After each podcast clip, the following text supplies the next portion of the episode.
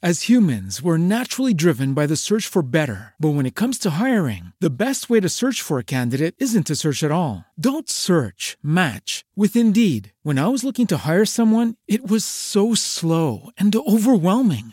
I wish I had used Indeed. If you need to hire, you need Indeed. Indeed is your matching and hiring platform with over 350 million global monthly visitors, according to Indeed data, and a matching engine that helps you find quality candidates fast. Ditch the busy work. Use Indeed for scheduling, screening, and messaging so you can connect with candidates faster. And Indeed doesn't just help you hire faster. 93% of employers agree Indeed delivers the highest quality matches compared to other job sites, according to a recent Indeed survey. And listeners of this show will get a $75 sponsored job credit to get your jobs more visibility at Indeed.com slash podcast. That's Indeed.com slash podcast. Terms and conditions apply.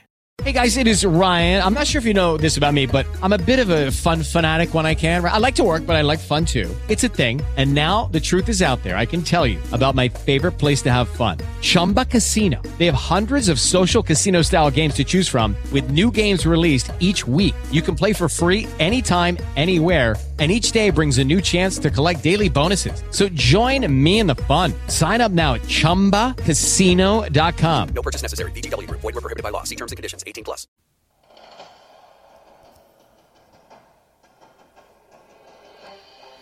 Muy buenos días, queridos inversores, y bienvenidos un día más a Diario Mercados Diva con Salfa Value, hoy que es martes 22 de febrero. Vaya día que has tenido, hermanito, para cumplir 50 años. Titular. Rusia entra en Donetsk y Lugansk e invade Ucrania. El MOEX Rusia se desploma. Bueno, vamos a intentar explicar la situación actual, las consecuencias que esto puede tener y las justificaciones, porque ayer aquí el panadero de la bolsa estuvo hasta las tantas escuchando, viendo el mensaje de Putin en la televisión rusa. ¿eh? Em, y bueno, hay algunas cosas que debemos reflejar. Hablamos de dos regiones al este de Ucrania que se han autoproclamado repúblicas eh, independientes con numerosa población prorrusa y que eh, se abre el debate a si realmente es una invasión rusa. ¿no? Putin expone que quiere evitar un baño de sangre en una zona incontrolada y que es una operación o misión de paz.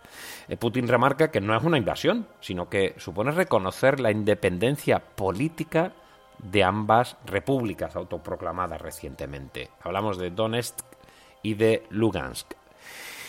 Bueno, eso es con una visión prorrusa. Los europeos, desde mi punto de vista, siguen teniendo una visión bastante, eh, yo diría que suave, eh, débil, como ha sido la administración Biden, como ha sido la Unión Europea.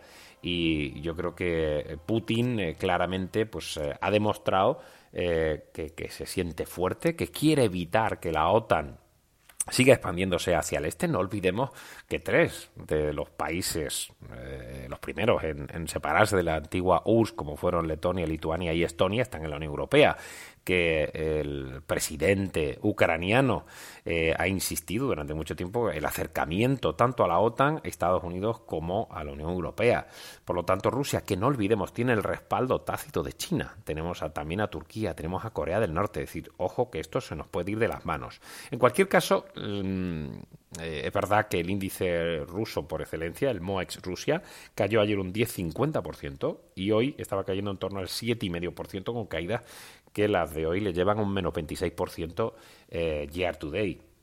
Es verdad que el gas en Europa se dispara un 13%, que el precio del crudo sube un 3,5% hasta 97,50 y que el euro, que se depreciaba hasta los por debajo de 1.13, ahora mismo está a 1.1320, ha recuperado eh, esa zona, ese, ese nivel importante. ¿no? Nos hemos ido los índices europeos a los mínimos del ejercicio, por debajo de los 4.000 puntos, 3.916, eh, con caídas anuales del 8,88%. Es decir, no es una locura. Es decir, es verdad que los CDS de Rusia han eh, subido 1.200 puntos básicos, que vamos a tener sanciones por parte de Estados Unidos y la Unión Europea, que ya se están planteando, pero bueno, esa hipocresía europea que he comentado ahora mismo en Intereconomía, es que, claro, bueno, al final es, la pregunta es, ¿ha habido invasión de Ucrania, porque claro, si Putin dice que han sido autoproclamadas repúblicas independientes y lo que va es, oye, ahí tengo población rusa y voy a poner un poco de orden, eh, estamos ahí en una situación muy incómoda. Para mí, de momento, hombre, es verdad que ha habido una invasión del territorio ucraniano, ¿no? Lo que pasa es que, insisto, que, que aquí hay mucha diplomacia, pero poca contundencia. Y no sé qué es mejor, ¿eh? francamente. ¿eh? No, no, no, no, estoy aquí intentando dar aquí el, la varita mágica, pero bueno, es verdad que las carteras las hemos ido protegiendo, es verdad que el escenario que planteábamos en el artículo que publicaba en Expansión la semana pasada y que hablábamos en televisión española también, se está cumpliendo. Es decir, si hay más tensiones, vamos a tener subidas de los precios de los bonos, el sector bancario posiblemente recule en una primera vista, como estamos teniendo hoy, con caídas del 1,56%, pero los sectores de metal mining, los sectores de oil and gas, etcétera, pues van a funcionar bien, como estamos viendo hoy, las subidas del 0,85 del sector oil and gas. Es decir, que se cumple uno de los escenarios más posibles, ¿no? Que la tensión se vaya a, mantener durante mucho tiempo. Pero, insisto, no está habiendo una debacle de las bolsas. Ojo, porque esto podría pasar, porque eh, cuando rusos han puesto un pie en Ucrania, o ya sean las autoproclamadas repúblicas independientes de Donetsk y de, Lukan, eh, de Luhansk, eh, la historia es qué va a pasar después. Es decir, te vas a meter hasta la cocina, hasta Kiev. Toda la embajada norteamericana de Kiev se ha ido a un hotel de Polonia. Es decir, aquí hay un repliegue europeo occidental brutal, brutal, brutal. O sea, eh, Biden no ha dicho, oye, aquí me planto yo, esto es Ucrania y aquí no puedes entrar. No, no, no, no, no. Aquí solo es, oye, te voy a poner sanciones, ¿no? Bueno, vamos a lo, a lo que a ustedes les importa. Eh, exposición a las bolsas europeas de, este conflicto. Sobre todo, atención especial a algunos. Vamos a publicar una nota, ¿eh? pero ya les adelanto. Nornickel, en Plus, Rusal, Societe General. Eh, yo hablaba con el presidente de Societe General cuando precisamente entraron en Rusia y tienen un porcentaje importante. Raiffeisen Bank, Renault, eh, que tiene una importante inversión en Rusia, Alstom, incluso Danone, Coca-Cola Europe. Es decir, hay muchas compañías que tienen grandes relaciones con eh, con, con, con, Ucrania, con Rusia, con las sanciones que van a llegar, ¿no? Algunos hablan también de las aerolíneas, el sector turístico, que obviamente, desde luego en la zona, eh, los vuelos se han, se han paralizado, ¿no? Así que, insisto, las consecuencias son bastante complejas, pero este era un, un escenario posible. Yo, yo esperaba que, que, que, hubiera que hubiera que no hubiera una invasión. Es que, insisto, eh, ahora los diplomáticos están viendo si sí o si no es considerada una invasión. Eh, yo creo que es la hipocresía occidental, ¿no? Estamos perdiendo fuerza y eso es lo que hace que ese tercer escenario que yo les comentaba de tensión geopolítica mucho más alta de la, de la que hemos tenido hasta ahora se vaya a mantener mucho más arriba porque Rusia se ve más fuerte y porque el mundo occidental está perdiendo esa cohesión o esa contundencia que tenían pues unas administraciones republicanas o algunos otros líderes políticos como podía ser Merkel o, o algunos otros bien conocidos, ¿no?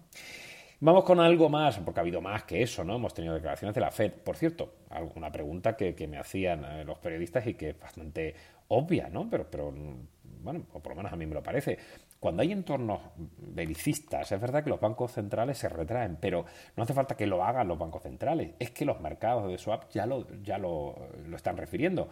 Los mercados han retrasado la expectativa de ver la primera subida de tipos del BCE de diciembre, perdón, de octubre a diciembre. Y cuando se hablaba hace cuestión de una semana de que la subida de tipos de 50 puntos básicos para marzo por parte de la Fed cogía fuerza y subía en probabilidad, ahora ha caído. Y ya se habla eh, con bastante consenso que la subida de tipos de marzo por la Fed va a ser de 25 puntos básicos. Es decir, que eso retrae. Por eso vemos subidas de eh, oro, por eso vemos subidas de los precios de, los bonos y por eso vemos que se retrae un poco esas políticas algo más restrictivas. Llamarle políticas algo más restrictivas teniendo los tipos de acero es un poco... ¿eh? Pero bueno, ustedes creo que, me entienden el, el, argumento, ¿vale? Les hemos puesto algunos gráficos del oro, como están máximos de prácticamente año y medio, y bueno, pues uh, muchas cosas como siempre, no olvidemos que tenemos todavía el bichito por ahí. Pero sean prudentes como ya ayer les advertíamos y como les advertimos desde hace bastante tiempo, ¿no? El entorno es complicado eh, y no solo por eso, porque es verdad que hemos visto que los resultados empresariales están siendo satisfactorios, pero tenemos una base comparable com complejas, tenemos que el sector financiero y el sector de cíclicos pesados es el que está aguantando en cuanto a resultados, pero el resto de sectores están teniendo un comportamiento más complicado. No olvidemos la subida de los costes de los inputs y el pricing power complicado para llevar a los precios finales. O sea que el año va a ser complicado y para eso estamos, para ayudarles en su gestión. Tenemos bastantes webinars, tenemos de Telecom, tenemos del sector de certificaciones, tenemos también del sector de petróleo, ¿eh? que la tenemos de hecho esta semana, mañana, mañana, una mm, muy interesante eh, presentación que ustedes, los que son socios de Divacons Alfa Value, tienen por supuesto acceso, y vamos a hablar de la crisis ucraniana en un webinar con nuestros expertos del sector eh, de petróleo. En la nota de estrategia de, hoy les hablamos a por los defensivos. El oro sube y ponemos un lingote de oro extraordinario. ¿no? la verdad es que, mm, bueno, pues es una revisión de todo lo que está pasando. No, no voy a enrollarme con esto, pero eh, eh, estábamos un poco alucinados como el mercado europeo no estaba cotizando estas tensiones geopolíticas y al final, pues todo cae por su propio peso y efectivamente ya tenemos al Eurostock cayendo un 9%, lo que llamamos de ejercicio, o algunos índices como el sueco cayendo un 11,3%. Se defiende de nuevo bien el IBEX, como hemos insistido, por supuesto, en el sector bancario, por Repsol y por Telefónica.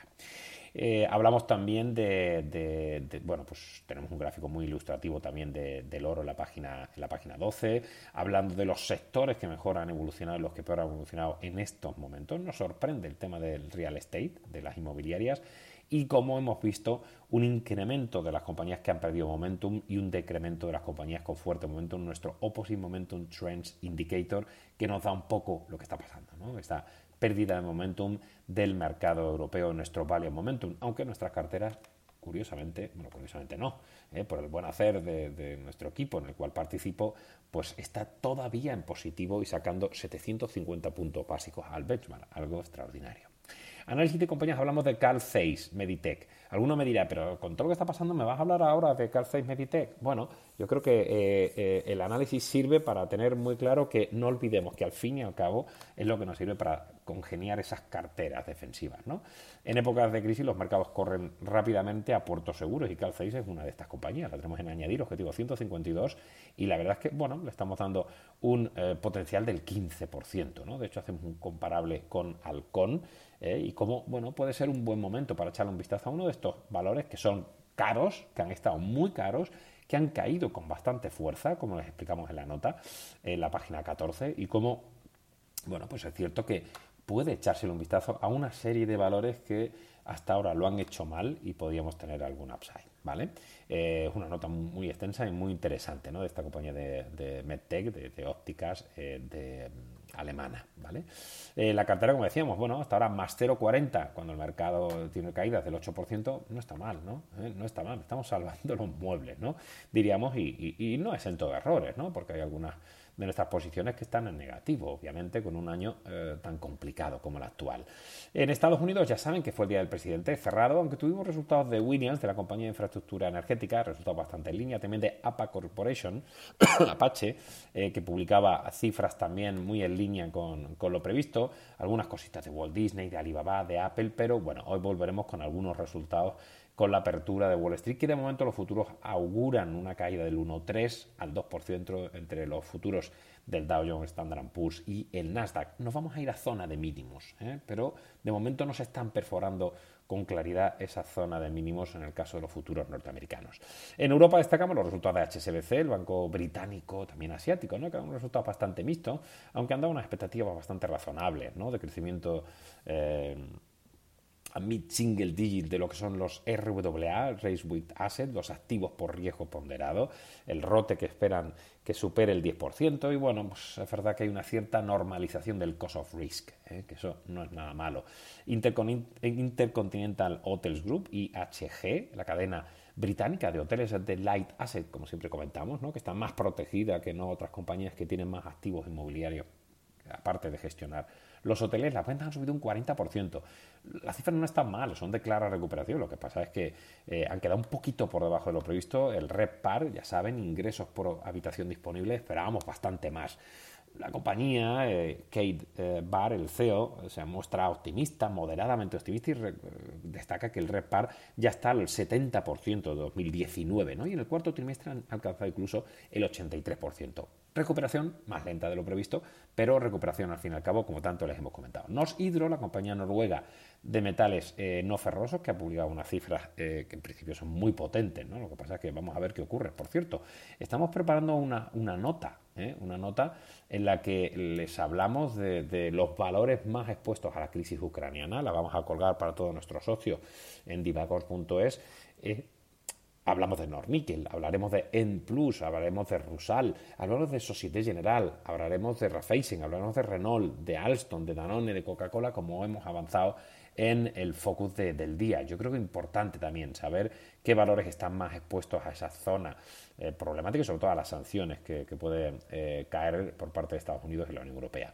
Hemos tenido también Antofagasta esta mañana, la minera británica que ha publicado las cifras del ejercicio 2021, un poquito mejores de lo previsto en el top line, en la parte de venta, un poquito más flojo en el EBITDA, el dividendo bien, el CAPES que prevén, reafirma las estimaciones de producción de cobre para el ejercicio. Bueno, comentan nuestros analistas que tras el impresionante primer semestre, Antofagasta ha moderado sus cifras en el segundo semestre. Hemos conocido Smith Nephew, la compañía de los abuelitos, como yo digo. Bueno, no tan abuelitos, ¿eh? estos hacen prótesis de cadera, de rodillas y tal. La compañía MedTech británica, que ha desvelado las cifras un poquito por debajo de lo previsto a nivel de top line y de trading profit, pero un poco mejor a nivel de beneficio operativo, bien en el dividendo. Las estimaciones de crecimiento al 4 o 5% están un poquito por debajo de lo previsto. Ya nombraba Deep Nathan como nuevo CEO. Eh, tenemos también a Worldline, que ha publicado unas buenas cifras, un poquito mejor de lo previsto eh, por nuestros analistas y por el, y por el consenso, también incluso en, márgenes. Y además os hemos puesto un poco las guías, ¿no? que han quedado bastante en línea eh, con lo previsto. Ya ayer os comentábamos una operación ¿no? de, una venta del TSS, de terminales, soluciones y servicios, por parte de Apolo, que pagará 2,3 billones euros, 1,7 upfront, es decir, al principio, y, otras con acciones preferentes a cero, son 0,9 billones euros, 900 ¿eh? millones de, euros. Eh, hemos publicado, bueno, han publicado Fresenius Medical Care, la parte de diálisis de Fresenius bastante buena, también Fresenius, el grupo alemán de asistencia sanitaria, con unas cifras eh, por encima de las estimaciones de, nuestros analistas y a priori pues unas expectativas de crecimiento de ventas a tipo de cambio constante a mid single digit y en beneficio neto a low single digit están prácticamente en línea con las estimaciones del consenso. Hemos tenido The Social Chain también, que ayer publicaba unas cifras extraordinarias y subieron un 15,35% contra mercado. También el descubrimiento en Surinam de, un bloque de exploración por parte de Total y de APA Corporation. Y bueno, pues el CEO de la operación, del operador suizo de Duty Free Shop, Dufry, Julián Díaz, que renuncia a su cargo, y el director financiero, Xavier Rosiñol, que ocupará el cargo. Os hemos puesto algunas cositas de Nornickel y todo lo que es el sector de materias primas, ¿no? Cómo va a moverse en función de las sanciones que haya que por cierto el mercado europeo se está recuperando al igual que, el euro, que ya está a 1.13, 19, es decir, hay unas ventas masivas, después entra un poquito de dinero. Cuando abra eh, Estados Unidos veremos qué ocurre, ¿no? Porque a mí me preocupa el cruce de declaraciones y el corto plazo es muy imprevisible, tienen que entenderlo. A medio plazo las valoraciones empiezan a ser un poquito más atractivas, pero mis, mis apuestas siguen siendo las mismas por el sector financiero y el sector de cíclicos pesados, con algo de lujo. No olviden los resultados que han publicado bien. Al final, el corto plazo es imprevisible, pero los medios plazos la gente se queda con las compañías que van bien esto, es de cajón. ¿eh? Entonces, puedes tener un batch en el camino, puedes tener algo exógeno, ¿eh? externo a ti, como es una crisis geopolítica, pero al final esas compañías, ¿eh? digamos, salvando la distancia, suelen ser las interesantes para tomar si el mercado cae con fuerza y reconfigurar una cartera o crear una cartera si tienen liquidez, porque no olviden que la inflación está ahí y que tenemos que buscar incluso aunque sea dividendos. La renta fija no te va a dar plusvalías, pero la renta variable, aunque solo sea vía dividendos, compañías sólidas y que se puedan defender en este entorno con altos payout, nos pueden dar por lo menos mitigar los efectos de esa elevada inflación.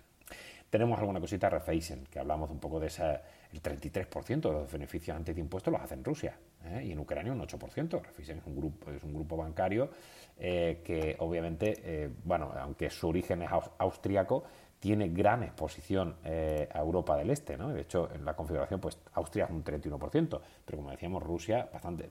En cuanto a ventas, hace menos, pero es mucho más rentable. También tiene mucho en Rumanía, en Eslovaquia, República Checa, en Hungría, Bulgaria, Croacia, Serbia, Bielorrusia, etcétera. Es un banco del este, ¿vale? Para entenderlo, puede sufrir.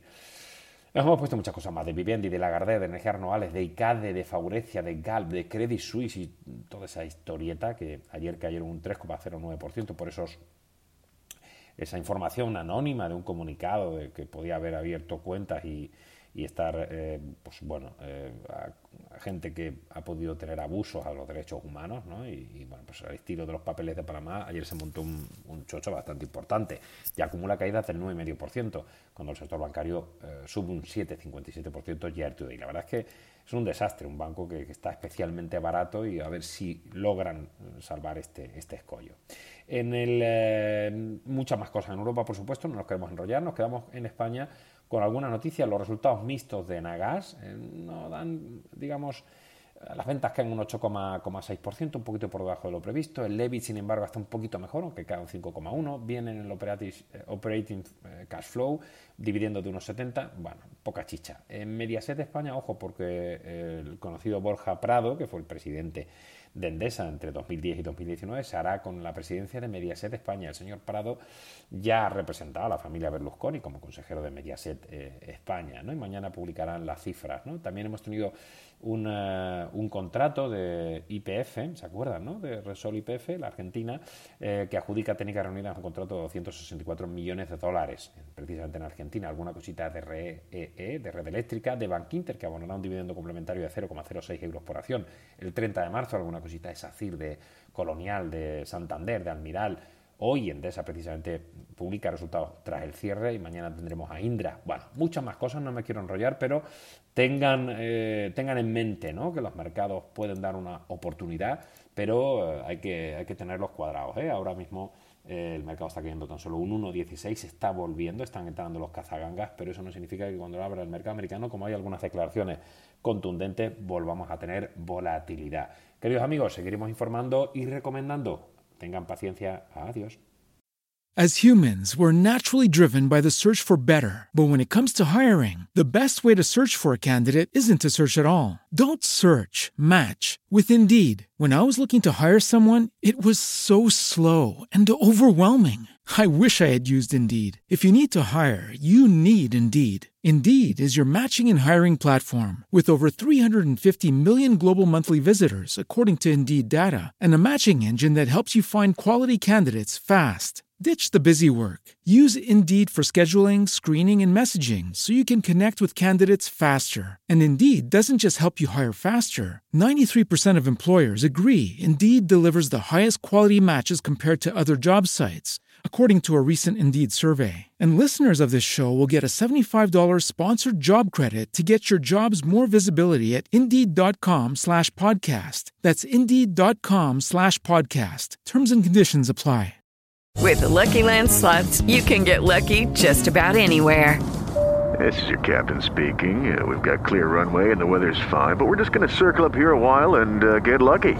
No, no, nothing like that. It's just these cash prizes add up quick. So I suggest you sit back, keep your tray table upright, and start getting lucky. Play for free at LuckyLandSlots.com. Are you feeling lucky? No purchase necessary. Void where prohibited by law. 18 plus terms and conditions apply. See website for details.